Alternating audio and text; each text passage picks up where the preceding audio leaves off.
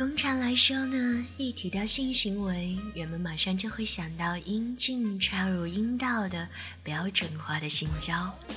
但是今天要深入探讨的是没有插入过程的性行为。希望用今天的这期节目可以改变大家的性观念，并且丰富大家的性生活。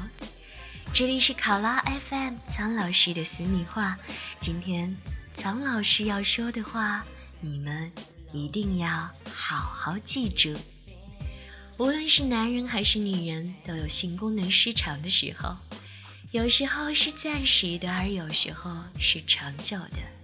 最严重的性功能障碍是男性截瘫所导致的完全的性的勃起功能障碍。随着身体衰老和体力下降，性功能也在不断的减退。七十岁的时候，百分之六十的男人都会有勃起功能障碍，而早泄则是男人最常见的性功能障碍。经常在激情燃烧的关键时刻泼上一瓢冷水，啊，无论是男人还是女人，都是莫大的痛苦。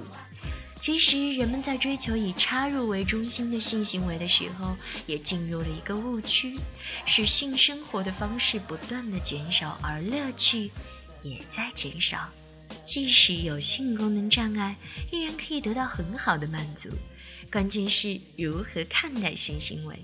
首先，苍老师要说的是，所有的性行为都是为了自己和对方的快乐。建立在这个前提上，苍老师可以告诉你们很多不用插入的性方式哦。首先，第一个就是发挥代偿作用。一些有着严重性功能障碍的人，比如说截瘫的病人，他们有一些已经失去了生殖器的感觉。可是他们可以通过接吻和口交，使口唇高度充血，达到类似性高潮一样的反应，这就是代偿作用。苍老师一再的强调，皮肤和大脑就是最大的性器官，因此有的人没有插入式的性交，可是他们相互口交却可以达到非常完美的程度。第二点。通过身体的其他部位，比如说手、口、舌等，来刺激对方的敏感区域。在保证卫生的情况下，这些性交方式跟插入的性方式没有孰轻孰重，也没有优劣之分，因此完全不必觉得采用这些方法就是不正常。第三点就是性用品。性用品的作用不必多说了，使用最多的应该就是假阴茎。对于达不到性高潮的女人，往往可以通过假阴茎诱发出性高潮哦。最后要说的就是性行为语言，语言在性感受方面的作用是很惊人的，但是我们总是忽略它。